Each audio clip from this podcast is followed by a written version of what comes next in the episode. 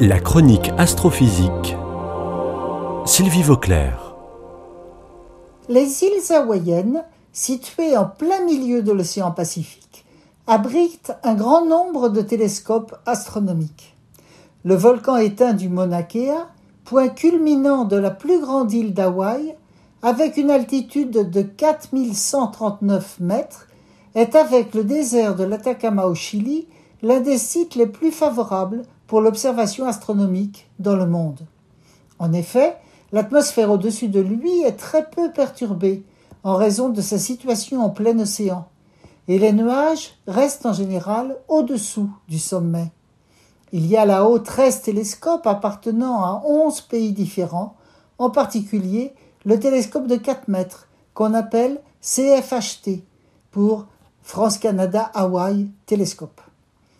Mais c'est un télescope japonais, le Subaru, de 8 mètres de diamètre, situé lui aussi sur le Mauna Kea, qui est à l'honneur actuellement. Des astronomes ont en effet découvert grâce à lui, après 1200 heures d'observation, la galaxie la plus lointaine jamais observée dans l'univers. D'autres télescopes ont été associés pour cette observation. Le télescope européen Vista et le télescope spatial américain Spitzer, qui est à présent arrêté. De quoi s'agit-il? La distance de cette galaxie appelée HD1 a été déterminée grâce à la méthode appelée décalage spectral. La lumière que l'on reçoit est modifiée compte tenu de la vitesse d'éloignement et donc de la distance de la galaxie. Celle-ci est à peu près 100 millions d'années-lumière plus loin de nous que la galaxie qui détenait jusqu'ici le record de distance. Elle se trouve à 13,5 milliards d'années-lumière de nous, et donc elle est née peu de temps après le Big Bang. Cette galaxie très lointaine et très ancienne est probablement formée des premières étoiles qui aient jamais existé. Ces étoiles ont fabriqué les premiers éléments parmi ceux qui nous constituent aujourd'hui. Elles ont ensuite disparu.